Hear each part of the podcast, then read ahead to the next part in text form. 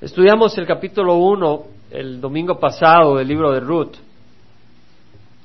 Es, un, ah, es una historia, no es, una, no es un cuento, no es una ilustración espiritual, es más, es una enseñanza espiritual poderosa, pero es una, una realidad histórica que ocurrió en el periodo de los jueces, ese periodo de la historia de Israel entre el año 1350 al año 1050 antes de Cristo cuando el pueblo de Israel había entrado a la tierra prometida, pero todavía no habían elegido un rey eh, en cuanto a las costumbres del mundo. Dios era su rey y así era la voluntad del Señor, hasta que hubo un tiempo en que le pidieron un rey como las naciones de al lado a Samuel y el Señor les dio a Saúl, pero fue un error que cometieron definitivamente.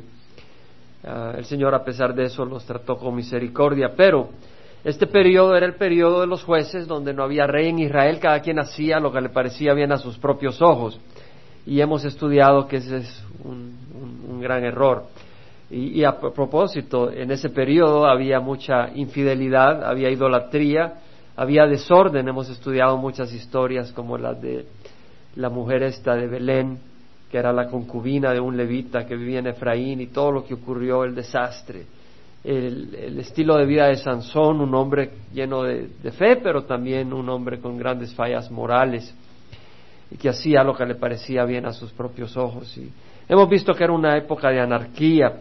Y la historia de Ruth es muy especial porque en ese periodo, en ese ambiente de infidelidad e inmoralidad, está la historia de una mujer eh, que no era oriunda de Israel, sino de Moab, Ruth, eh, que se gana el corazón realmente del pueblo de Israel, pero más que nada ella se había ganado al Señor en su corazón y su vida fue cambiada y la vida de toda una nación gracias a la fidelidad de Ruth, porque el Mesías eh, vino de la semilla que descendía de Ruth. Leímos el domingo pasado que eh, había un hombre, Elimelech, eh, de Belén, y su esposa eh, Naomi o Noemí, eh, que se fueron camino a Moab, esta zona idólatra, debido a la hambruna que había azotado a Belén. Y pues se fueron con sus hijos eh, Mahlón y eh, Kelión. Mahlón quiere decir enfermizo y luego Kelión quiere decir debilucho, delgado, quebradizo. Eh, Elimelech quiere decir Dios es mi rey y es un nombre muy especial en el tiempo en que no había rey en Israel, ¿verdad? Que, ese fuera el nombre de este hombre. Y pues su esposa, placentera, agradable, eso es lo que quiere decir Noemí. Pero cuando llegaron a Moab, que estaba a unas 75 millas, estaba al este del Mar Muerto, Belén está al noreste, noroeste del Mar Muerto, Moab está al suroeste del Mar Muerto, había unas 70 millas, o sea, viajando alrededor, ya sea hacia el norte o hacia el sur y dando la vuelta para llegar a los planos de Moab, a las planicies de Moab, a los campos de Moab. Y ahí vivieron 10 años, pero se murieron eh, Elimelech, se murieron Mahlón y Kelión. De manera que Noemí se quedó viuda, así como sus dos nueras, Ruth y Orfa. Pero vimos de que cuando se murieron, Noemí supo de que Dios había visitado a su pueblo, Israel, y dijo, bueno, me voy a regresar. Y en ese espíritu eh, le dijo a Orfa y a Ruth, eh, regresense a su pueblo. Y yo ya me voy, yo no tengo hijos, eh, no tiene sentido que me acompañen, es decir, la ley del levirato, la ley en que la madre, perdón, la, mujer que quedaba viuda, el, el cuñado o sea, el hermano del difunto tomaba a la viuda para producir una descendencia del difunto, eh, dice, bueno, yo no tengo otro hijo como para poder hacer eso y para que ustedes tengan descendencia y sean prosperadas. Y ya estoy muy vieja para tener marido, para tener... Si tuviera un bebé ahorita y esperaran ustedes, no van a esperar hasta que el bebé crezca y puedan casarse, no, regresense a sus pueblos, a su pueblo. Pero leemos de que Orfa eh, sí le hizo caso, besó a su suegra y se fue, pero Ruth se quedó con ella. Y estamos haciendo un pequeño repaso, porque es una historia corta, pero tiene hilación y queremos unir los pensamientos. Una de las cosas que me, me llama la atención es que Orfa se regresó. Orfa, distinto a Ruth, se regresó a su pueblo. Orfa definitivamente había sido atraída por Kelión, que fue su esposo. Ruth fue esposa de Mahlón. Y había sido atraída por el ambiente de la familia de Elimelech, por la, moralidad, el espíritu, por Jehová, el Dios poderoso de Israel, que los había sacado de Egipto, los había llevado a través de la tierra, a través del Mar Rojo, por el desierto, a través de grandes milagros. Estuvo muy atraída a todo eso. Y fue parte de ese hogar que honraba a Jehová, al Dios de Israel, en la tierra de Moab. Pero cuando se murió Kelión, Orfa regresó a su pueblo y regresó a sus dioses. Y a mí me hace reflexionar en muchas personas, en los hogares, que están siguiendo a Dios, a Jesucristo, supuestamente. Van a la iglesia, leen la Biblia, van a las reuniones, etcétera. Pero muchas veces se muere el esposo o se muere la esposa. Y luego ya regresan al mundo, ya regresan a la... ya no es tan importante esa pasión que tenían aparentemente, ya no hay una pasión por el Dios vivo, no hay una pasión por Jesucristo, sino que ya es Jesús se convierte en religión, van los domingos a veces, después dejan de ir, ya no es tan importante, lo guardan solo en su corazón. Y supuestamente, así dicen, pero lo que está pasando es de que realmente no había una relación directa entre esa persona y Jesucristo, sino que había un hilo que los conectaba. Había un intermediario entre ellos y Jesucristo. Y ese intermediario podía haber sido el esposo. En el caso de Orfa, era que León el intermediario entre Jehová y esta mujer. Y cuando se murió, cuando se cortó ese hilo, Orfa se regresó a su pueblo. Y así, algunas personas, eh, es su esposo o su esposa, ese, ese, ese calor, ese fuego que los atrae a Jesucristo. Pero cuando esa persona muere, ya no tienen esa conexión, o sea, no tienen una conexión directa con Jesús.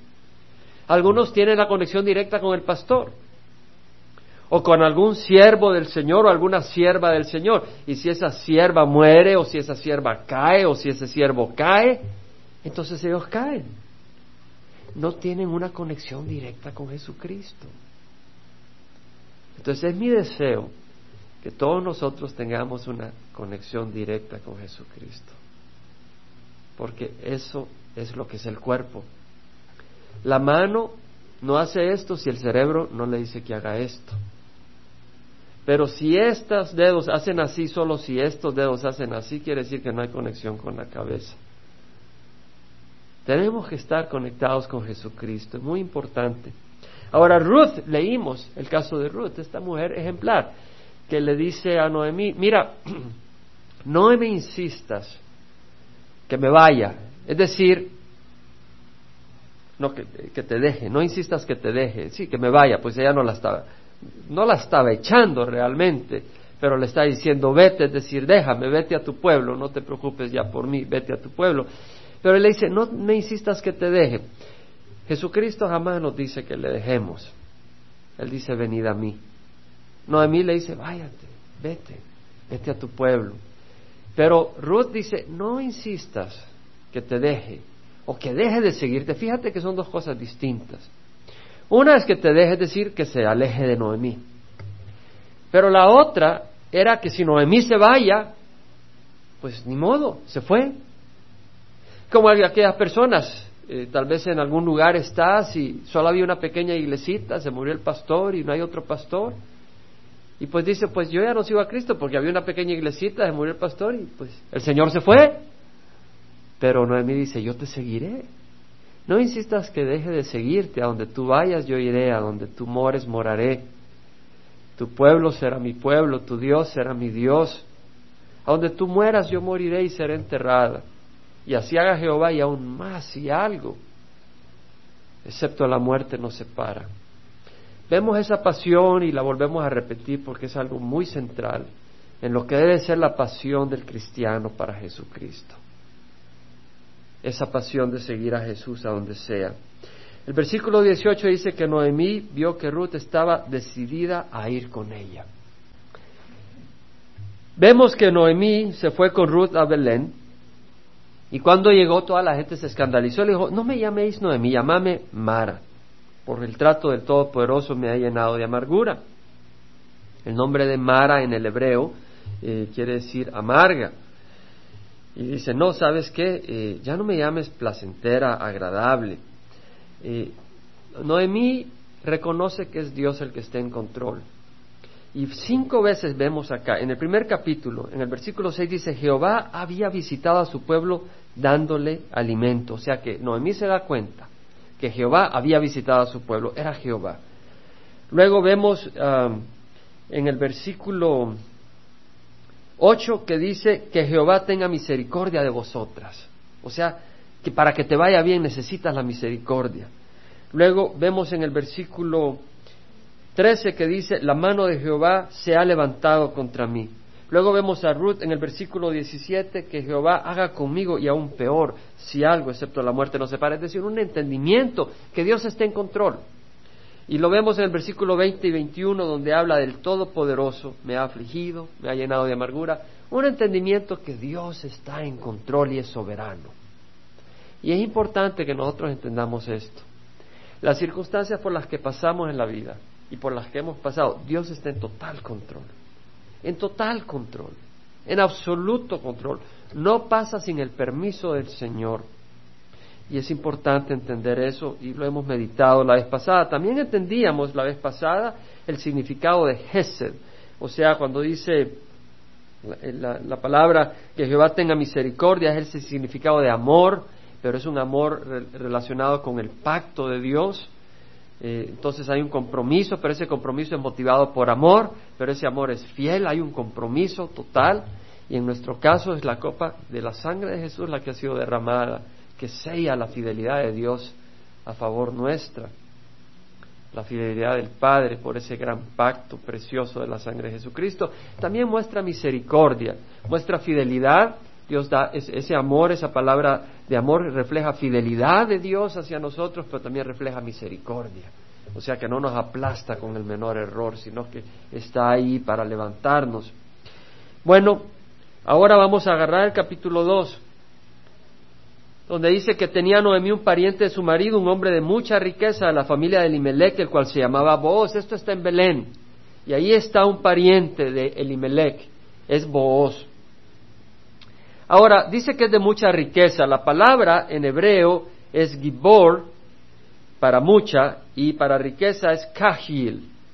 Ahora, el significado, la razón por la que la menciono es porque gibor quiere decir poderoso, no necesariamente mucho, pero poder implica bastante, ya sea fuerza o lo que sea.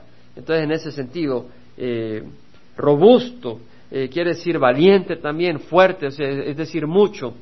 Y riqueza, kahil, eh, quiere decir también fuerza, valor, eh, virtud. Y riqueza en el sentido de que hay poder para tener habilidad para lograr producir fruto. En ese sentido. Entonces, la palabra eh, de mucha riqueza se usa, por ejemplo, en jueces 6.12 para hablar de que el ángel de Jehová se le apareció a Gedeón y le dijo, Jehová está contigo, valiente guerrero. Son las mismas palabras. Pero aquí se traduce valiente guerrero, acá mucha riqueza eh, valiente, es decir, mucho, poderoso y guerrero, de guerra o de fuerza o de virtud, o también o de abundancia o riqueza. Ah, cuando, se eh, cuando la Biblia habla de Jefté, dice que Jefté Galadita era un guerrero valiente, también la misma palabra. La razón que lo menciono es que, ok, vos era un hombre de mucha riqueza, pero también el significado y otra traducción, como la nueva versión internacional lo traduce distinto, puede significar que era un hombre de gran valentía, era un hombre fructífero, era un hombre ah, dirigente, era un hombre lleno de virtud.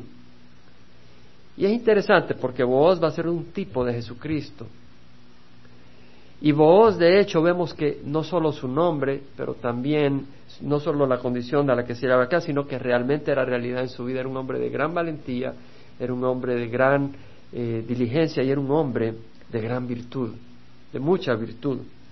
Vemos que Ruth la Moabita dijo a Noemí, te ruego que me dejes ir al campo a recoger espigas en pos de aquel a cuyos ojos hay gracia. Y ella le respondió, ve hija mía. Es decir, Ruth le pide permiso a su suegra. Ella ya había sido casada, era ya viuda, pero vemos que siendo una mujer ya grande, sin embargo, era una mujer sencilla, era una mujer que reconocía que vivía con una mujer mayor, que era prácticamente como su madre, y se somete a ella. Vemos la sencillez de esta mujer. Qué distinto al caso de la mujer de Belén, la concubina que se unió con el levita de Efraín en la región remota de Efraín, que su padre, el padre de la concubina, ni siquiera conocía al hombre con el que se unió. Y luego le quemó la pata y se fue a, a jugar con otro hombre. Y luego, cuando regresó, no regresó donde eh, Levita, sino que regresó a Belén estuvo cuatro meses ahí y pues le fue mal, ¿verdad? Eh, la violaron, etcétera, después. Pero vemos cómo Ruth es un ejemplo tan distinto al ejemplo de lo que había ahí. Y yo espero que las jóvenes en el cuerpo de Cristo entiendan que tienen la opción de ser como Ruth, mujeres sencillas, mujeres humildes, mujeres de valor, no de acuerdo al mundo, sino de acuerdo al Señor. Bueno, vemos que eh, Ruth, eh, Naomi le dice, hija mía, vemos también la diligencia de Ruth. Ruth está en un lugar extraño, eh, no conocía a nadie y no le dice a Noemí, ve tú a trabajar, sino que ella dice, déjame ir, déjame ir y hacer algo para alimentarnos. O sea, una mujer diligente. Y eso es algo muy precioso ver a a Ruth como una mujer diligente. Eh, también vemos ah, de que dice, te ruego que me dejes ir al campo a recoger espigas. ¿De qué está tratando? ¿De qué está hablando? No está hablando de ir como jornalera, pero existía la ley mosaica eh, que se cubre en Levítico 19, 9 al 10, que dice, cuando ciegues la mies de tu tierra, no cegarás hasta los últimos rincones de tu campo, ni espigarás el sobrante de tu mies Tampoco rebuscarás tu viña ni recogerás el fruto caído de tu viña. Lo dejarás para el pobre y para el forastero. Yo soy Jehová tu Dios. En otras palabras, cuando estés segando, es como cuando estás cortando la grama, el pasto, ¿verdad? A veces vas en cierto ángulo y vas y vas y de repente queda una esquinita y vas y ves cómo le entras para, para, para cortarlo. Pero dice, ¿sabes qué? Cuando estés segando, si hay alguna esquina que te queda, déjalo déjalo para la gente necesitada, para el, para el forastero, para el pobre. Eh, en Deuteronomio 24 también leemos que habla el Señor de eso y se refiere también a la viuda. 24, 20, bueno, 19 dice, cuando ciegues tu mies en tu campo y olvides alguna gavilla en el campo, es decir, ese grupo de, de tallos con sus, con sus granos, eh, no regresarás a recogerla será para el, para el forastero, para el huérfano y para la viuda, es decir, para el huérfano, para aquel que no tiene padre, para la viuda, para que el Señor, tu Dios, te bendiga en toda obra de tus manos. Es decir, el Señor dice, sabes que quieres ser bendecido, abre las manos hacia otros. Le dice, cuando, sacudes, cuando sacudas tus olivos, es decir, el árbol de olivo y los sacudas para que caigan los olivos, no recorrerás las ramas que hayas dejado tras de ti, serán para el forrastero, para el huérfano, para la viuda. Es decir, cuando sacudes esas ramas para que caigan las aceitunas, los olivos, y ya sacaste, no le sigas haciendo, muchacho, vas a quebrar las ramas. No, no es eso dice el Señor. Dice, no se preocupa para que quiebre la rama, sino que dice, deja algunas para que el que necesita pueda comer de ese olivo. Cuando vendimies tu viña, no la repasarás, será para el, es decir, si estás recogiendo las uvas, eh, no pases otro grupo de empleados a recoger las uvas, deja que lo que quedó sea para el forastero, para el huérfano, para la viuda. Y luego dice, recordarás que tú fuiste esclavo en la tierra de Egipto, por tanto yo te mando que hagas esto. O sea, dice, sabes que tú sabes lo que es estar en necesidad, tú sabes lo que es estar de forastero, tú sabes lo que es estar oprimido por las circunstancias. Entonces dice, si, así, si tú sabes, si has experimentado eso, tú puedes entender la necesidad de tener misericordia hacia otros. Y por eso nosotros tenemos un gran sacerdote que puede ministrar para nosotros, porque Él mismo ha sido sujeto a sufrimiento, nuestro Señor Jesucristo. Y por eso el Señor nos permite en nuestras vidas y diseña en nuestras vidas momentos que son de aflicción, pero que a través de ellas aprendemos a tener sensibilidad con otros que tienen aflicción. Porque si tú no pasas aflicción, ¿cómo puedes darle tu consuelo a alguien que ha sufrido aflicción? Tus palabras serán palabras de plástico, no tendrán poder, créelo. Pero si tú eres afligido, tú puedes consolar a los afligidos por el poder del Espíritu, pero necesitas haber sido afligido también. Es parte del plan y del diseño de Dios. Ahora vemos en el versículo 3 que dice, eh, partió pues y fue y espigó en el campo en pos de los segadores. Y aconteció que fue a la parte del campo que pertenecía a Boaz, a, Bo, también se menciona como Boaz en algunas traducciones, que era de la familia de Elimelech.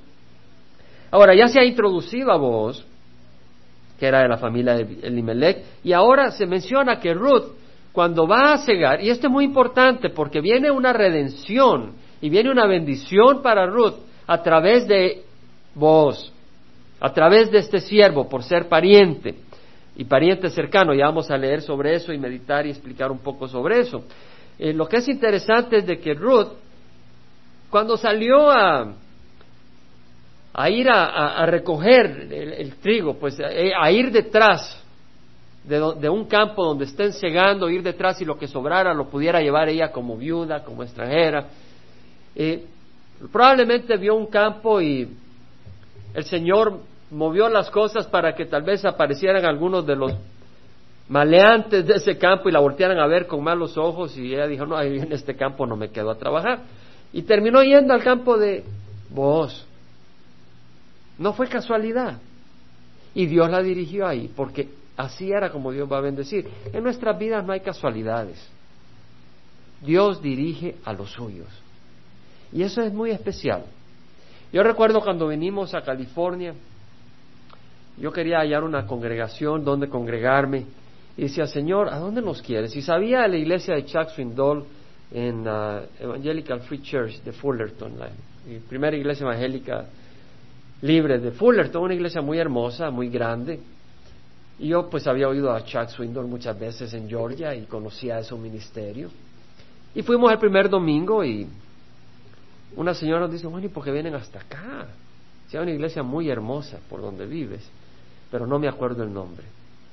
Y ese fue parte del plan de Dios, porque fue una manera maravillosa, porque, bueno, yo dije, bueno, ¿y por qué nos dice eso? Si nosotros venimos a su iglesia y pues en vez de decirnos, hermanos, qué felicidad, vengan acá siempre, nos dice así, ¿verdad? Pero pues yo sabía que era una buena hermana, no, no la critiqué en mi, en mi corazón, pero dije, ¿pero por qué? O sea, esa interrogante.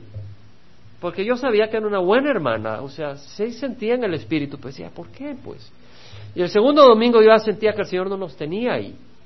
Y el tercero o cuarto domingo, yo estaba como con lágrimas en los ojos, creo que tenía lágrimas en los ojos en el, en el servicio, en el servicio de la enseñanza yo estaba orando y decía, Señor, esto es muy hermoso, una bonita iglesia, pero tú no nos tienes acá. Y yo no quiero ir de iglesia a iglesia a saber a dónde nos quieres para tus propósitos, a dónde nos quieres. Y me tocaron el hombro y me dieron un pedazo de papel y decía Calvary Chapel Costa Mesa. Yo jamás había oído hablar de Calvary Chapel.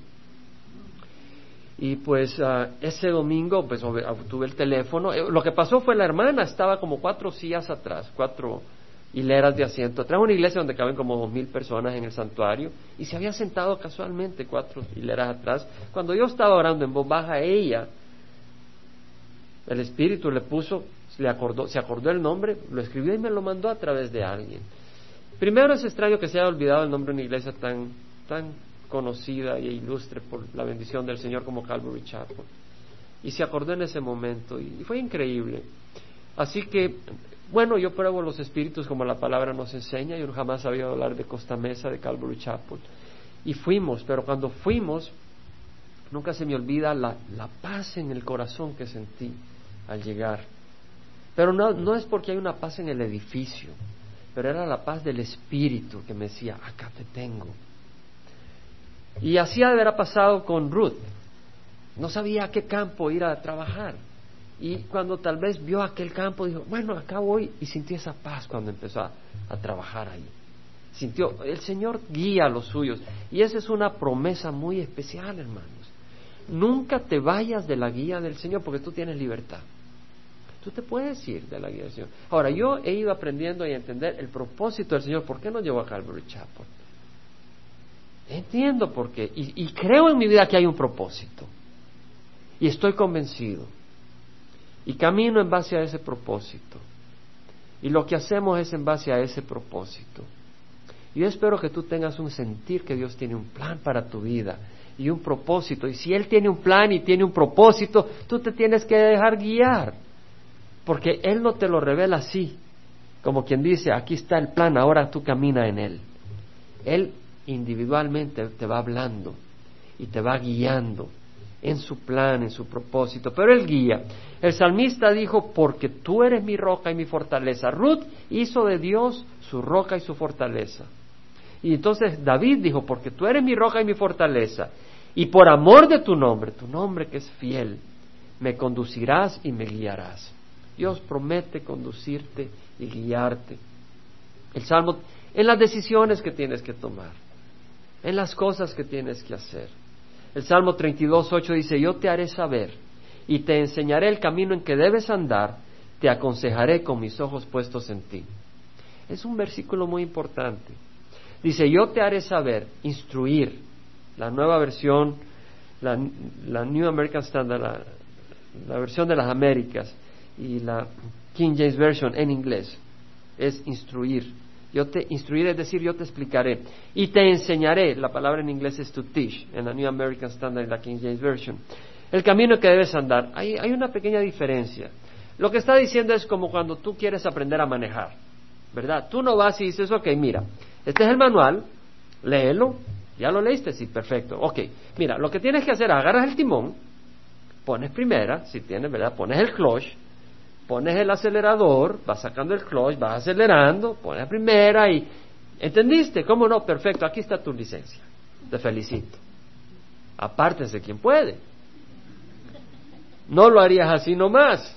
Es decir, una cosa es instruir cómo y otra cosa es enseñar te van enseñando, ¿verdad? Eh, una, para enseñar tú tienes que estar a la par. Tú tienes que decir, no, mira, es que es así. Ah, así, sí. No, no, no, no, mira, no es así. Espera, es que es así.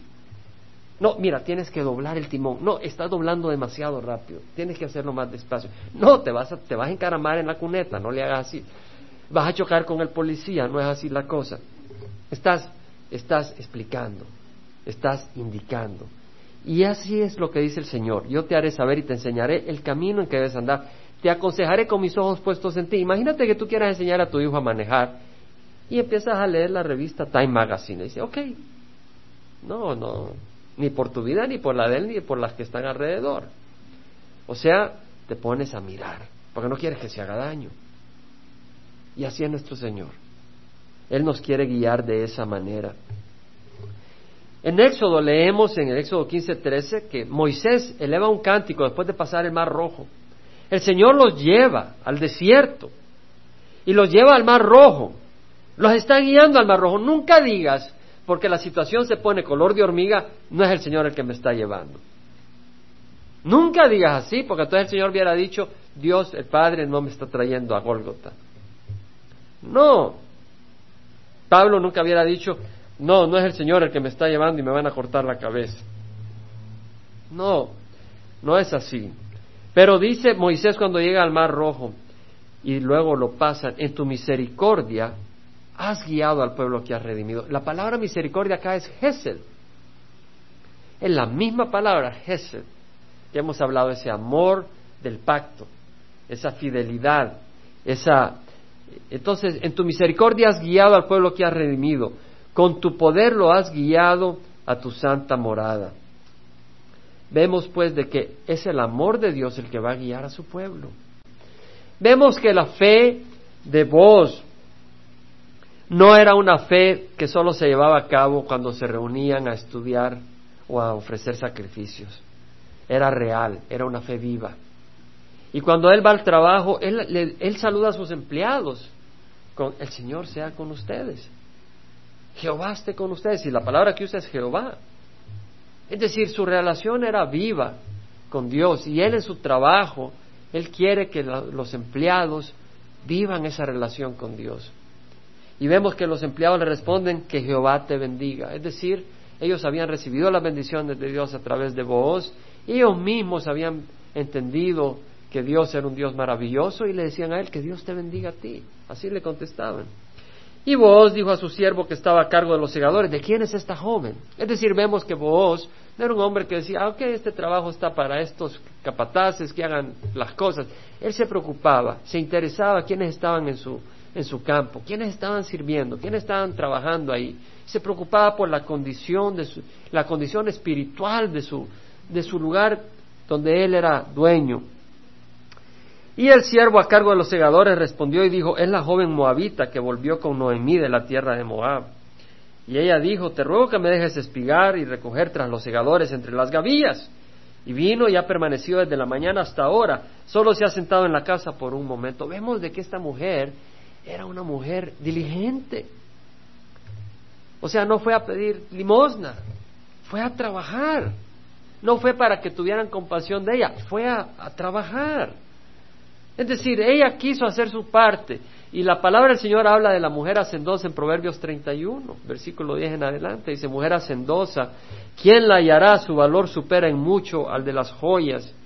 En ella confía el corazón de su marido y no carecerá de ganancias. Ella le trae bien y no mal todos los días de su vida.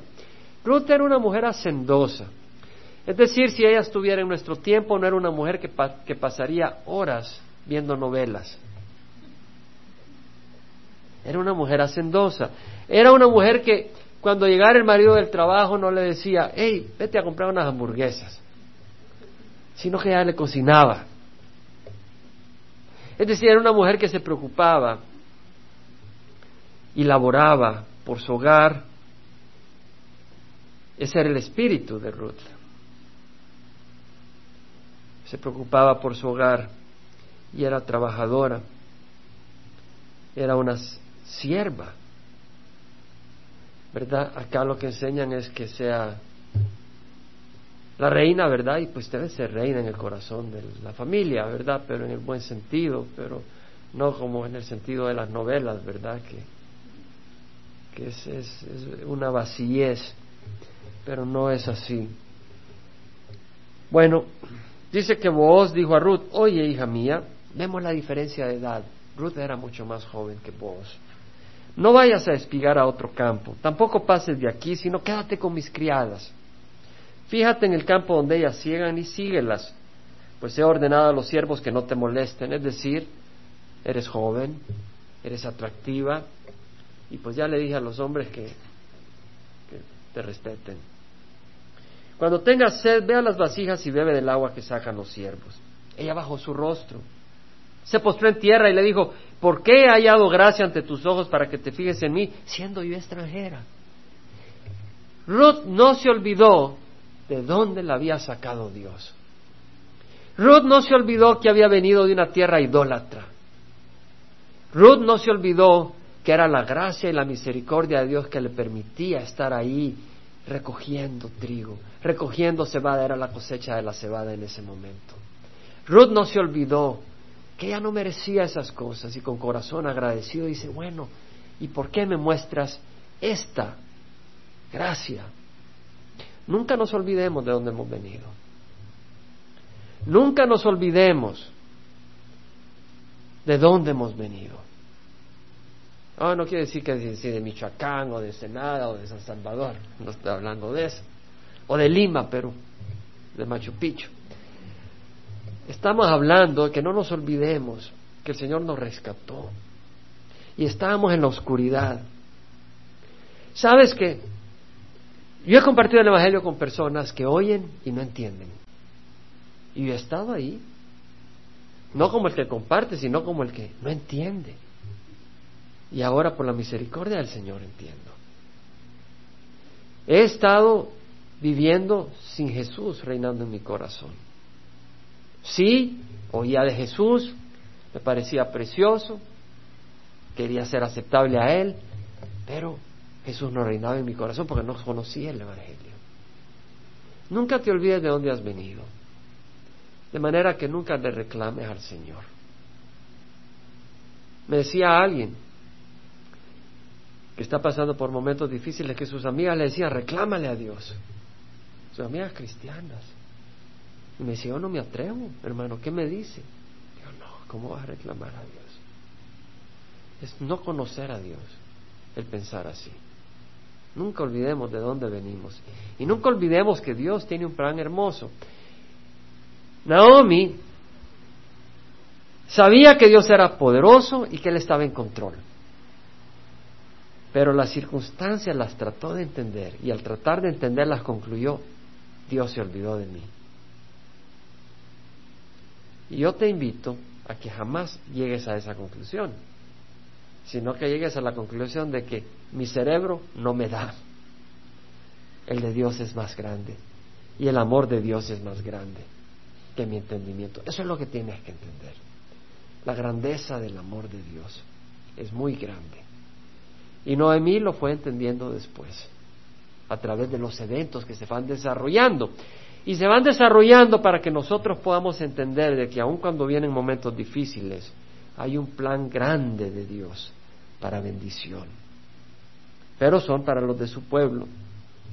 Bueno, vos le respondió a Ruth que dijo, ¿por qué has hallado gracia ante tus ojos siendo yo extranjera? Y le dijo, todo lo que has hecho por tu suegra después de la muerte de tu esposo, me ha sido informado en detalle. Versículo 11. ¿Y cómo dejaste a tu padre, a tu madre y a tu tierra natal y viniste a un pueblo que antes no conocías? Imagínate, viniste a este pueblo que ni conocías.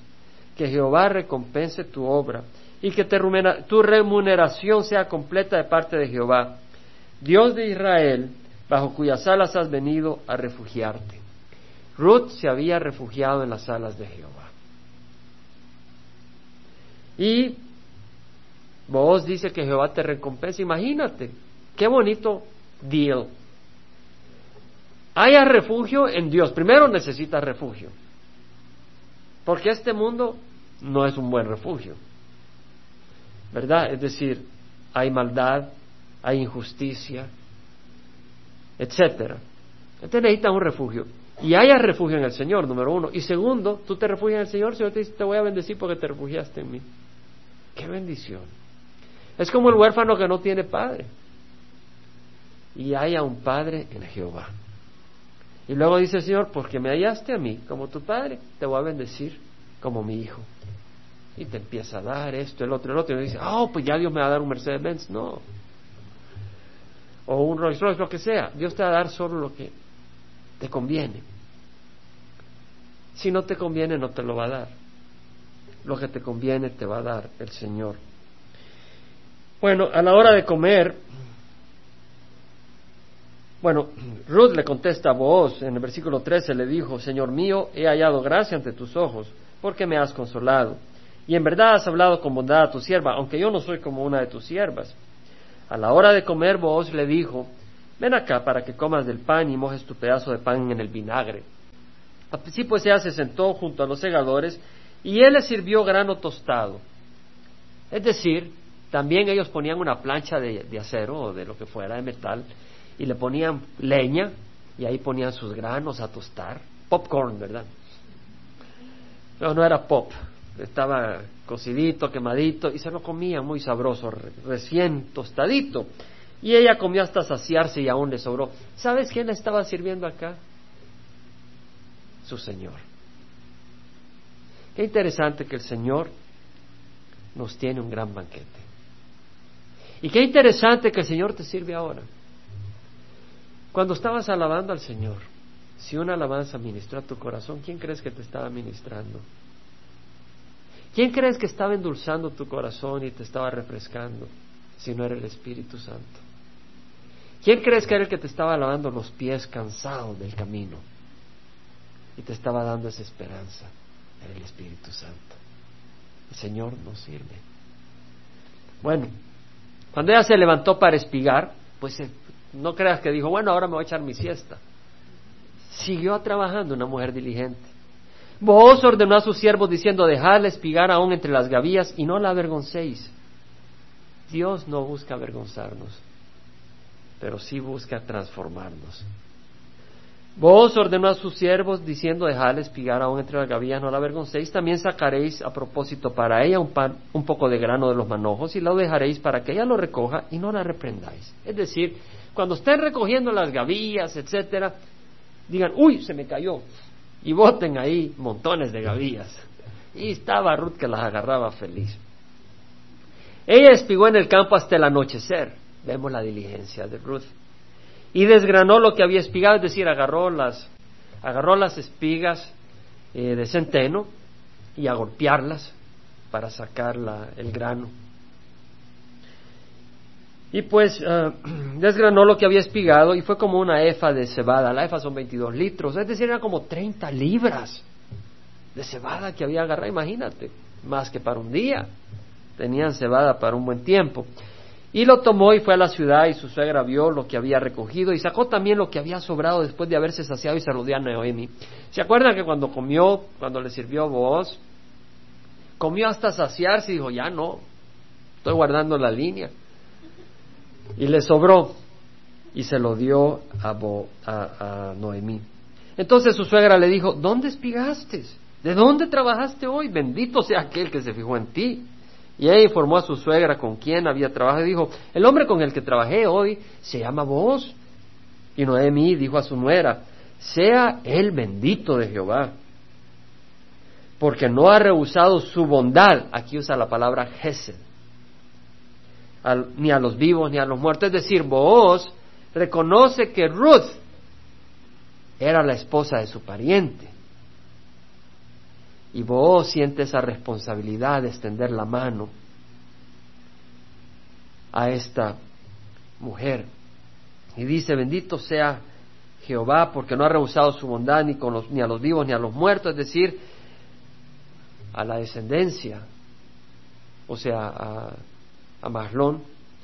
Le dijo también Noemí, el hombre es nuestro pariente y es uno de nuestros parientes más cercanos. Aquí está la palabra clave, parientes más cercanos. Vamos a hacer un pequeño estudio hoy para que el próximo domingo podamos entender mejor lo que, lo que sigue. Ruth la moabita dijo además, él me dijo, debes estar cerca de mis siervos hasta que hayan terminado toda mi cosecha. Es decir, quédate sirviendo acá hasta que se acabe la cosecha. Y Noemí dijo a Ruth su nuera, es bueno, hija mía, que salgas con sus criadas, no sea que en otro campo te maltraten. Y ella se quedó cerca de las criadas de Booz, espigando hasta que se acabó la cosecha de cebada y de trigo. La cosecha de cebada era ahí por marzo, abril, la de trigo en mayo, finales de mayo, junio, julio. Y vivía con su suegra. Acá es un término muy importante, parientes más cercanos, que es el versículo 20.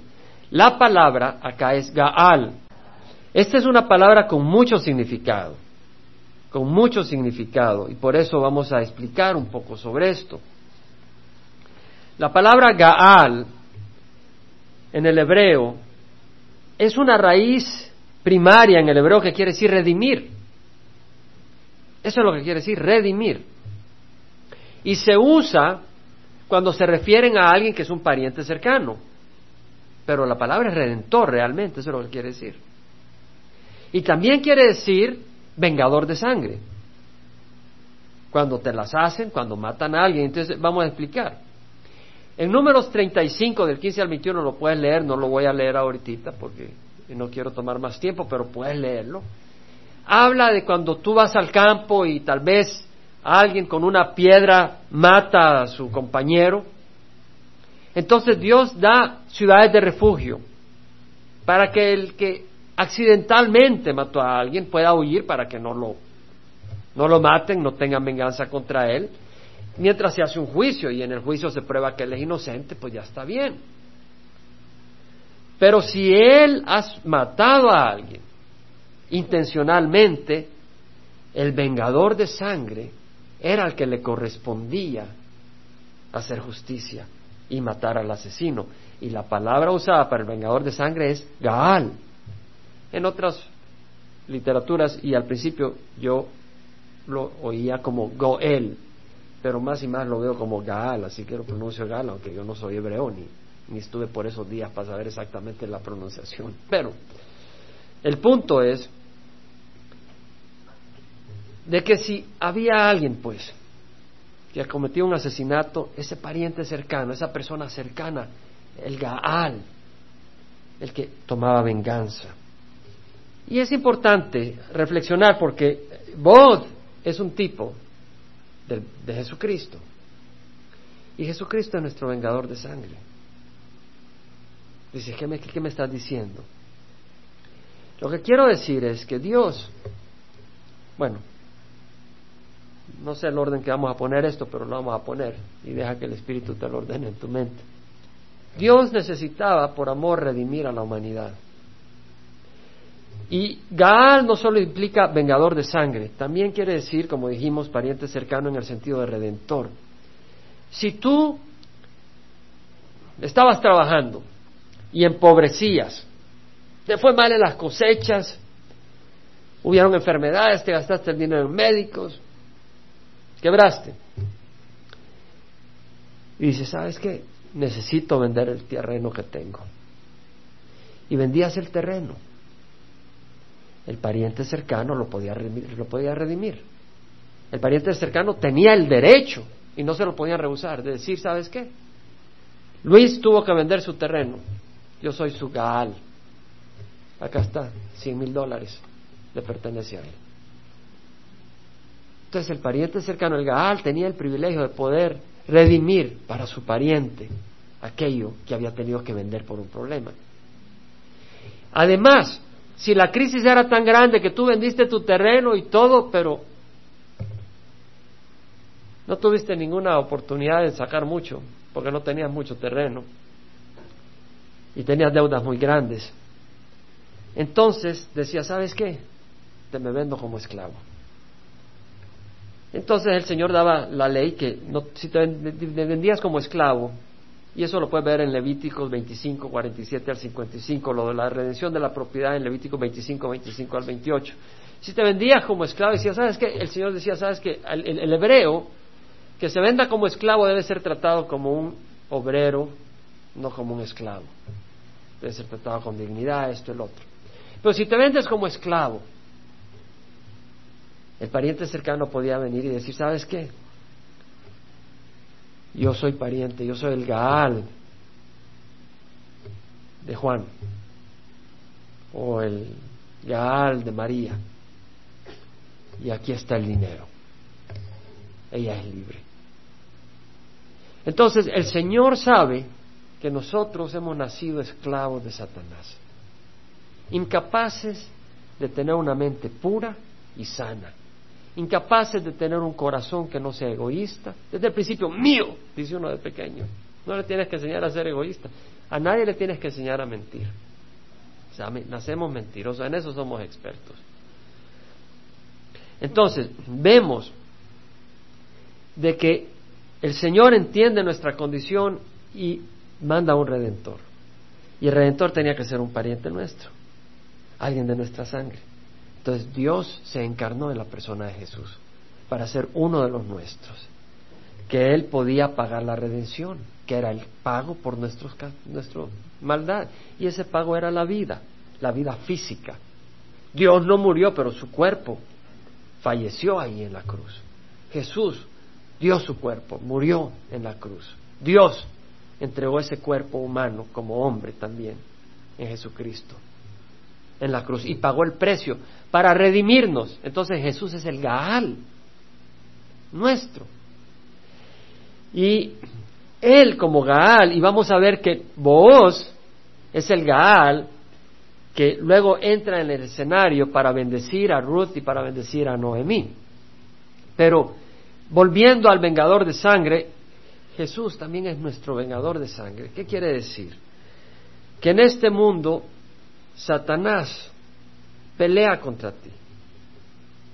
Hay demonios peleando contra ti y hay personas que no son de Dios, que no son nacidas de nuevo, que no, no, no van a recibir a Jesucristo, que han destinado, han sido destinadas por su corazón, por su necedad, a ser instrumentos del infierno. Y son instrumentos de Satanás. No solo instrumentos, son de su padre el diablo, como Jesús dijo a los fariseos, ustedes son de vuestro padre el diablo. Y estas personas van a ser un día receptores de la justicia divina. Por eso dice Romanos el Señor, amado, nunca os venguéis vosotros mismos, sino dad lugar a la ira de Dios. Porque escrito está, mía es la verganza, yo pagaré, dice el Señor. Entonces nunca te olvides de que hay un día de justicia. Y Dios un día hará justicia. Dice que Él aplastará a Satanás debajo de nuestros pies. Un día Dios hará justicia con todo su peso, con todo su poder, con toda su exactitud. Ahora, hay otras personas que tal vez se oponen a tu vida o a tu familia o, o traen desestabilidad, pero no tanto porque su padre sea Satanás, sino porque están en las manos de Satanás engañados y ciegos. Y con la ayuda del Señor muchos de ellos se arrepienten y hay que ganarlos para el reino de los cielos. En Timoteo, según de Timoteo 2, 24 al 26, dice Pablo, el siervo del Señor no debe ser rencilloso, sino amable para con todos, apto para enseñar, sufrido, corrigiendo tiernamente a los que se oponen por si acaso Dios les da el arrepentimiento que conduce al pleno conocimiento de la verdad y volviendo en sí escapen del lazo del diablo, habiendo estado cautivos de él para hacer su voluntad. Hay algunos que son cautivos de diablo, pero que hay que rescatarlos.